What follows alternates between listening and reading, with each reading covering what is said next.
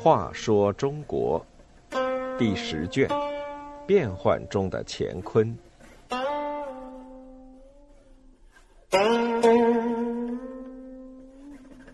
二十七，赵和集产。在没有人证物证的情况下，法官赵和利用诈术诱使被告自己承认过错。公元八百六十一年，江南的江阴县来了一个名叫赵和的新县官。赵和是西北天水人，以善于裁断疑难案件而闻名大江南北。当时和江阴一江之隔的江北地区，属于楚州的淮阴县。淮阴县有比邻的两个富裕农庄。这一年，东庄地主想买几百亩良田，一时手头缺少现钱，就以自己现有农田的地契为抵押，向西庄地主借了一千贯铜钱，约定归还铜钱时赎回地契。第二年，东庄新买的良田喜获丰收，便卖了粮食，备了现钱，到西庄还债。第一天还了八百贯，其余的说好第二天来还。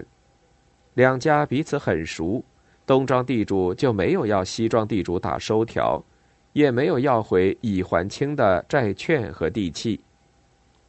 想不到第二天，西庄地主突然翻脸，不承认昨天的事了。硬逼东庄地主归还全部债务。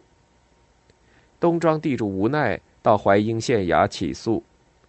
县官说：“我虽同情你，可是审理财产案件全凭证据。你既无债券地契，又无人证，我怎么审理呢？”东庄地主又到州衙起诉，也被驳回。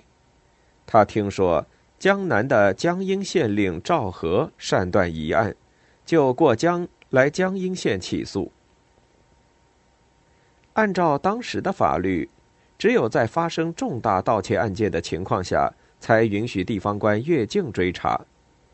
赵和派了几个得力的手下到江北淮阴县送去一件公文，说是江阴县日前破获一起劫江大盗案件。罪犯的口供牵连到淮阴县某农户，请求将其引渡到江阴审问。公文中提到的农户就是那个西庄地主。淮阴县令见是江洋大盗案件，不敢怠慢，赶紧让江阴县的捕快带走了西庄地主。西庄地主被莫名其妙的带到了江阴县衙，直到跪在公堂上，还不知道是怎么回事。赵和升堂，猛地一拍公案，厉声喝道：“你好大胆子，竟敢行劫长江！”西庄地主连忙申辩：“我是个本分农民呐，从来不会驾船。”赵和冷笑一声说：“强盗的供词说的明明白白，姓氏、地址一点不错，看来你是不打不招。”西庄地主吓得涕泪俱下，连连磕头求情。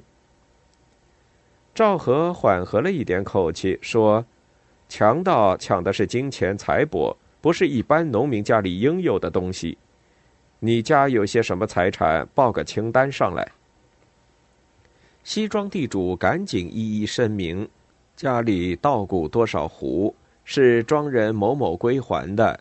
有绸绢多少匹是家中自知的，有铜钱八百贯是东庄还债赎地契的。听到这里，赵和立即打断说：“这么多铜钱，肯定就是盗赃。”西庄地主急忙申辩说：“确实是东庄还债的，债券、地契都在家里呢。”赵和说：“你敢和东庄的人当面对质吗？”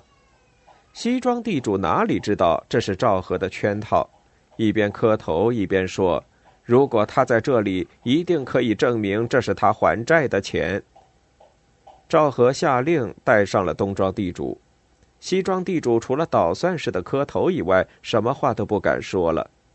赵和说：“既然是东庄还债的钱，那就应该让他取回地契和债券吗？于是叫捕快押着西庄地主过江取回地契和债券，一桩疑案就此了结。